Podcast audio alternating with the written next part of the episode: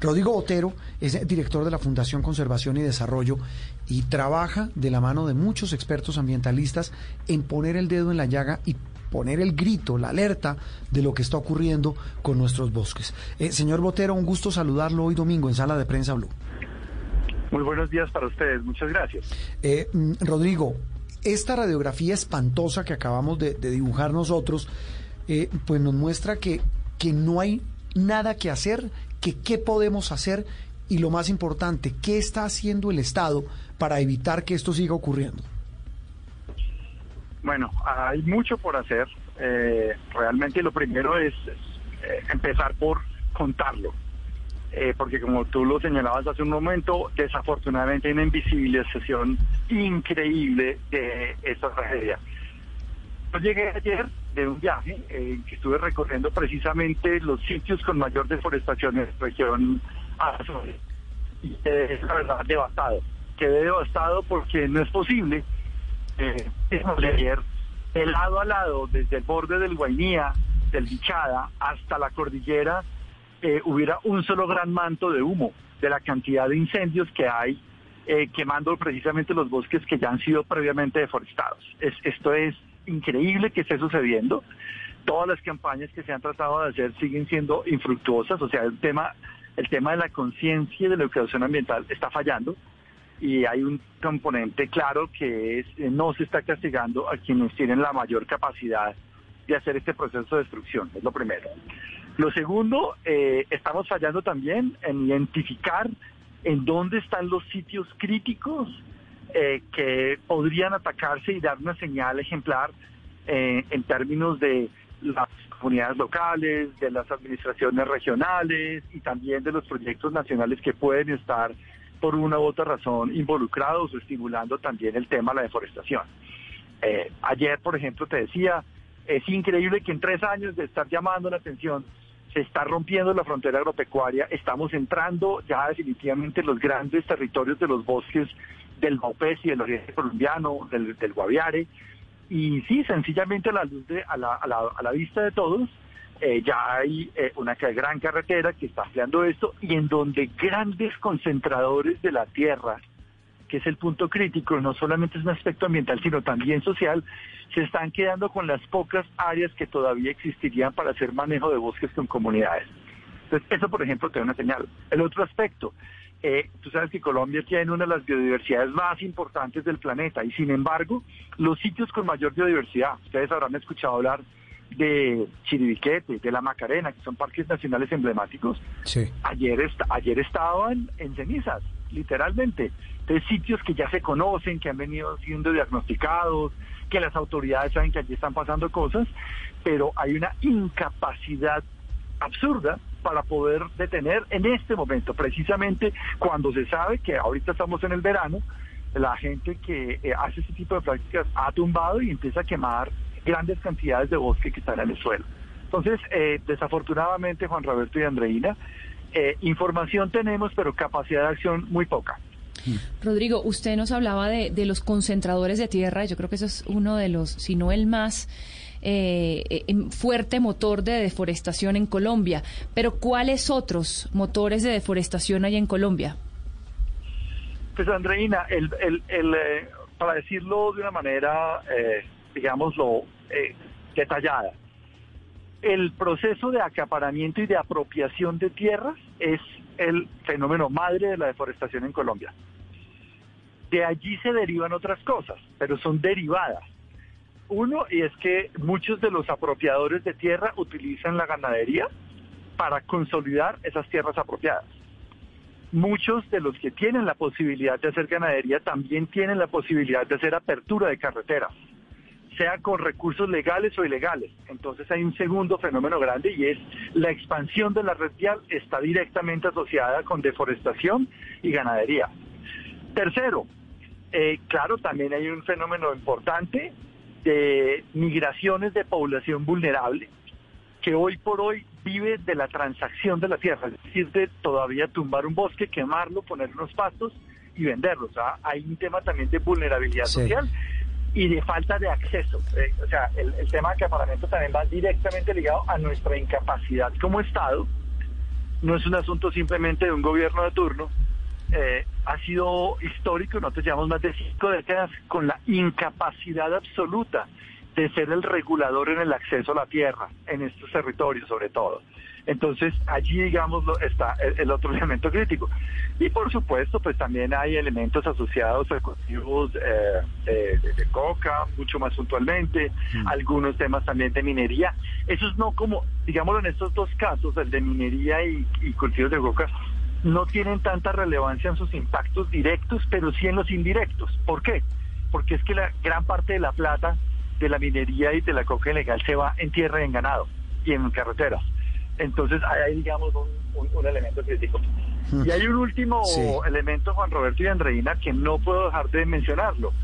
Hoy en el planeta entero, en el mundo, hay un mercado, hay un boom por el mercado de las últimas tierras que quedan para lo que se llaman los commodities, sea por el lado de agronegocios o sea por el lado de las energéticas.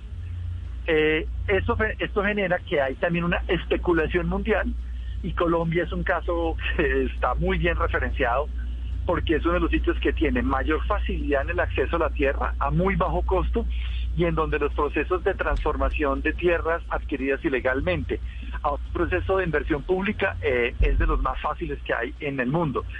Eh, claramente en Latinoamérica hay varios sitios, desde el Chaco paraguayo y argentino, inclusive parte del Chaco boliviano, en el Ucayali, en el norte del Perú, en Loreto, el otro sitio es Colombia, claramente, entre su frontera, entre la Orinoquia y la Amazonia. Y hay dos sitios más, uno hacia, Yucatán en México y el otro en la frontera entre Belice y Guatemala. Esos son los sitios que tienen mayor presión mundial por el mercado de tierras para expansión de commodities. Y por supuesto, Juan Roberto y Andreina, que entonces ya hay una gente, los que estamos llamando los acaparadores y apropiadores, que están jugando al mercado de la especulación, porque obviamente se viene un grandísimo negocio y va a ser la transacción a este mercado de commodities que ya está entrando. Mm. Quien habla Rodrigo Botero, el director de la Fundación Conservación y Desarrollo. Rodrigo, le vamos a pedir un favor enorme. El tema es demasiado importante, hay varios, tenemos varias inquietudes y también recibimos algunas de nuestros oyentes a esta hora a través de las cuentas de Blue Radio y de Sala de Prensa. Hacemos una pequeñísima pausa y ya regresamos con usted para, para seguir con este tema, este desastre en que se ha convertido la deforestación en Colombia y específicamente en la Amazonía. Ya regresamos, Rodrigo, un segundo por supuesto.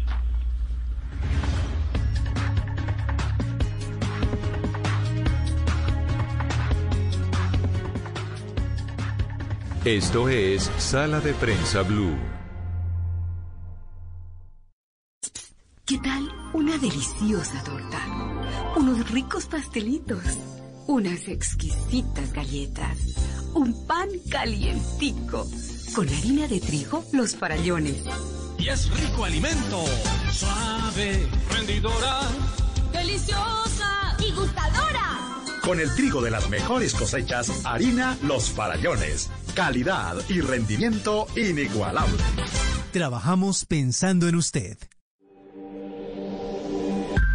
Cuando la tormenta pase y se amancen los caminos y seamos sobrevivientes de un naufragio colectivo, con el corazón lloroso y el destino bendecido, nos sentiremos dichosos tan solo por estar vivos. Y le daremos un abrazo al primer desconocido alabaremos la suerte de conservar un amigo. Y entonces recordaremos todo aquello que perdimos y de una vez aprenderemos todo lo que no aprendimos. Cuando la tormenta pase, te pido Dios, apenado, que nos vuelvas mejores, como nos habías soñado.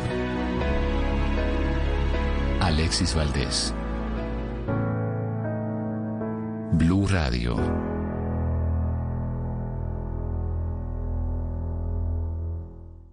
Estás escuchando Sala de Prensa Blue.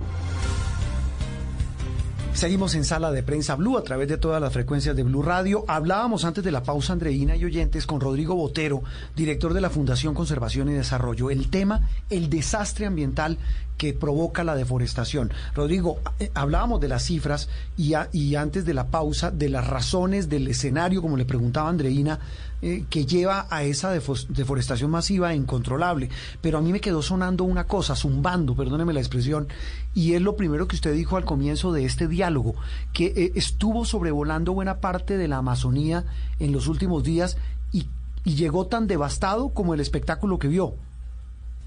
Así es, así es, Juan Roberto, pues lo tengo que decir, eh, y lo tengo que decir además es porque usted seguramente habrá podido ver, eh, nosotros trabajamos eh, apoyando a las diferentes agencias de gobierno para que, digamos, haya mayor información, mayor reacción, capacidad de contacto local, trabajo con comunidades digamos, lo estamos sumando para esto.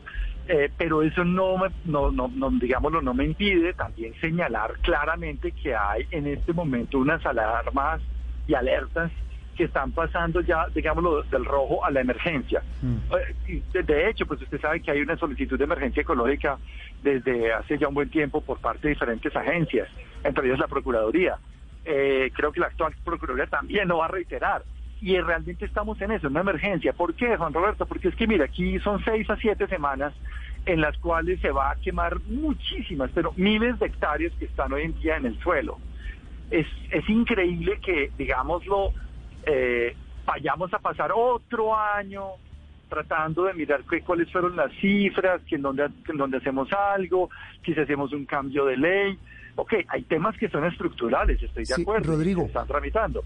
pero no se está actuando de manera contundente. ¿Por Dime, qué? Juan Roberto. ¿Por qué no se está actuando? ¿A quién le interesa que no se actúe y por qué no actúa el Estado?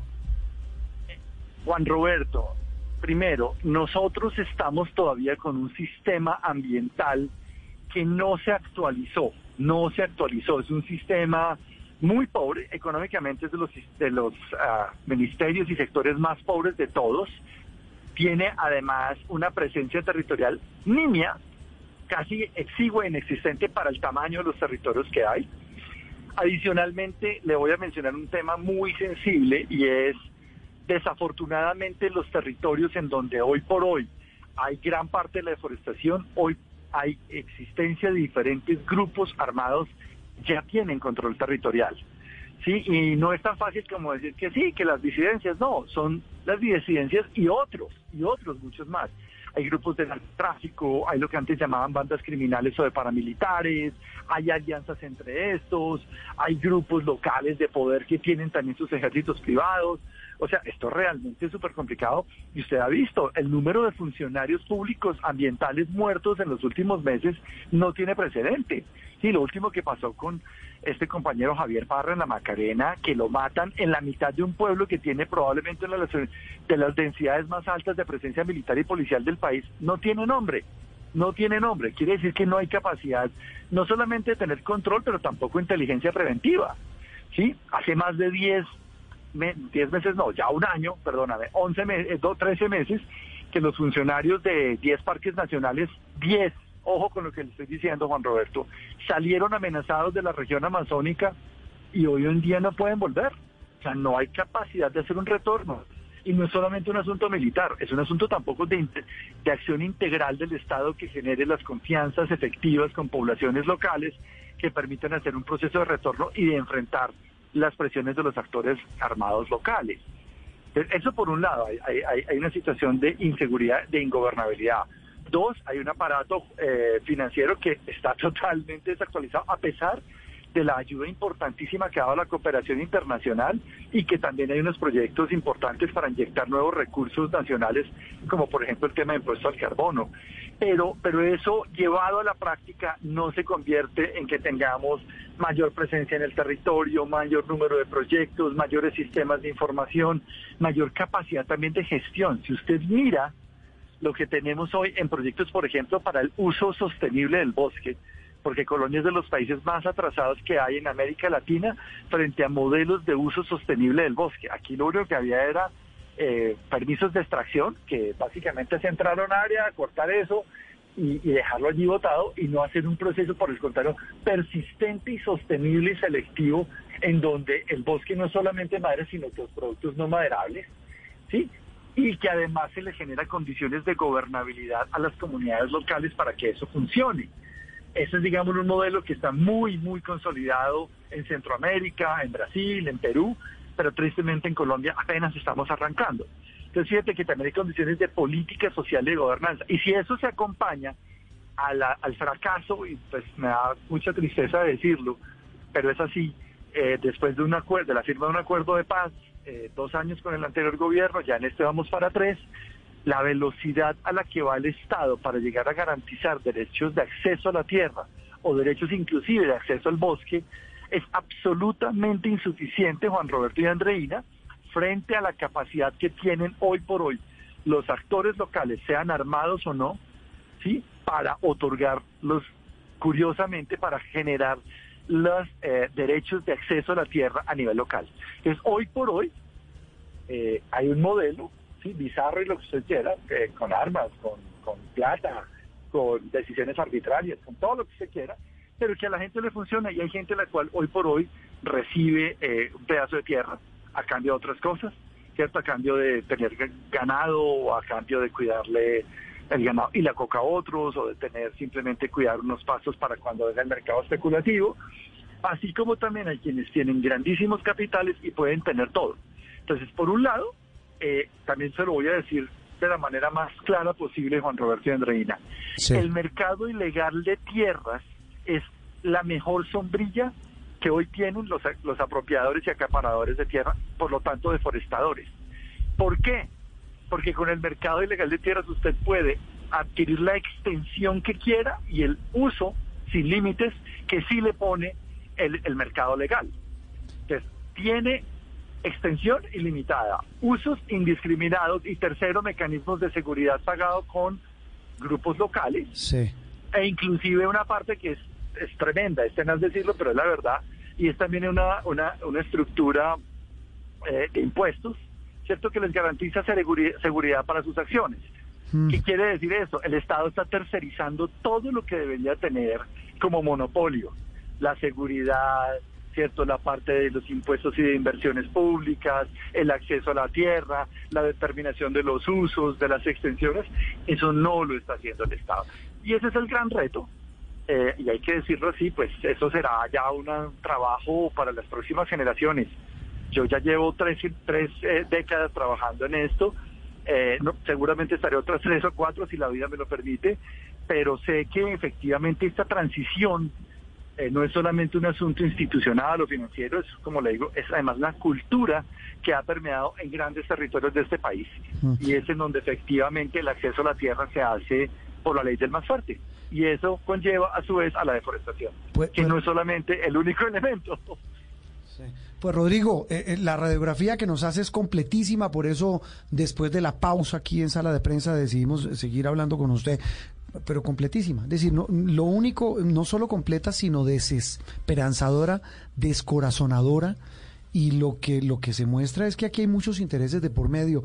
Y sabe que siempre cuenta con esta tribuna y la de Noticias Caracol cuando quiera eh, contar lo que está pasando y poner la lupa y, el lente de, la denuncia allí en donde se está deforestando. Vamos a seguir porque Andreina lo decía mientras usted eh, nos conversaba, estábamos aquí escuchándolo, que ese es el nuevo oro, el agua, todo lo que tiene Colombia para proteger.